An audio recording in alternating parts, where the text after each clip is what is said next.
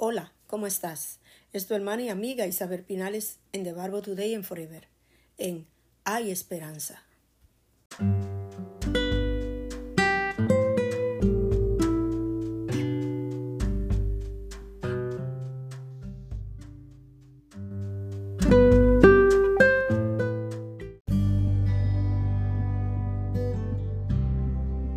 En Hay Esperanza.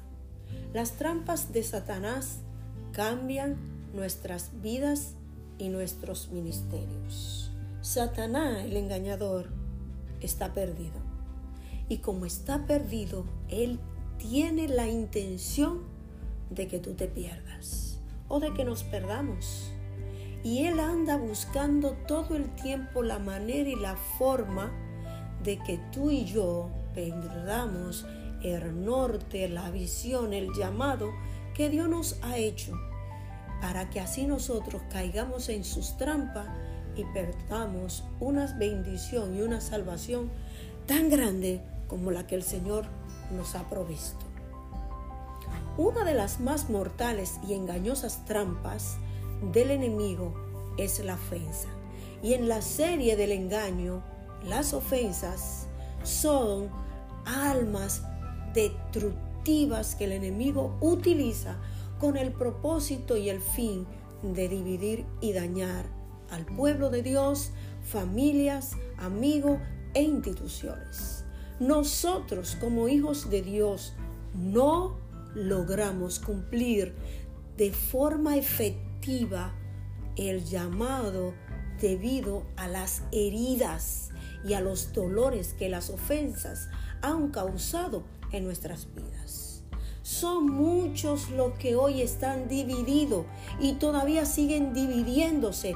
Instituciones seculares, familias, matrimonios, hermanos, iglesias, que hoy se dividen por esa pequeña partícula que se llama la ofensa ofensa que destruye y que el enemigo está ahí silentemente trabajando con el propósito de dividir, de separar, de destruir. Y el Señor en Hay Esperanza te está diciendo hoy, abre los ojos, no te dejes engañar. Ese obstáculo nos incapacita para funcionar según la plenitud de su potencial del potencial que Dios ha puesto en su vida. La mayoría de las veces es otro creyente quien nos ha ofendido. Y en esto hace que la persona que sufre la ofensa la viva como una traición.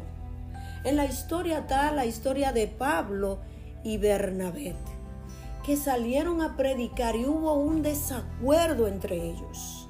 Y Pablo y Bernabé se separaron. Y hubo entre ellos esa ruptura que el enemigo provoca para que el trabajo de Dios no siga adelante.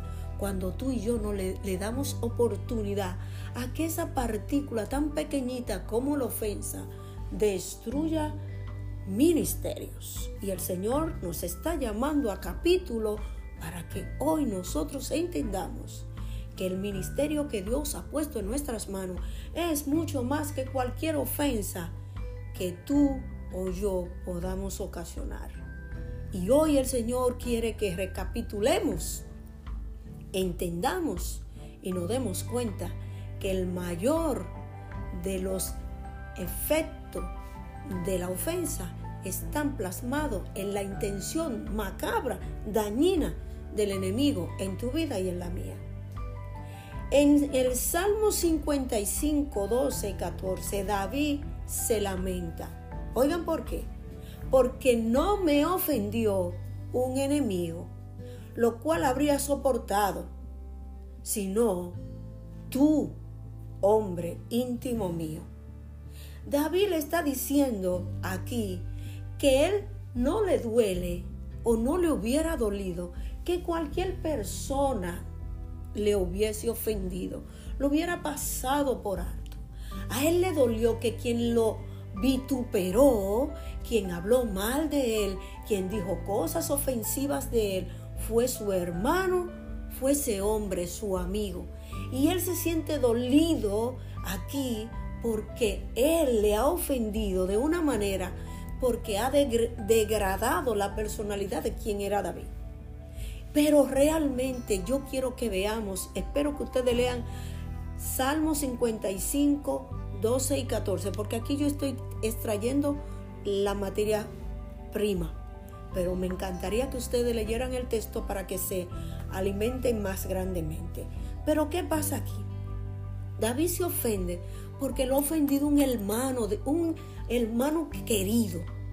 Entonces el Señor nos está diciendo a nosotros, cuidado, ese hermano querido te ofendió, pero cuidado de guardar ese rencor que nos impida tener la paz, la tranquilidad de poder vivir vidas que agraden a Dios. Recuerde que en los capítulos anteriores de la ofensa le dije que estas ofensas no nos matan y muchas veces nosotros queremos matar o dejamos que nos maten y esa es la intención del enemigo. En hay esperanza el Señor te dice a ti y a mí también que no nos maten, que vivifiquemos y viva y hagamos vivir a otros que por habernos ofendido se sienten muertos. Dios te bendiga.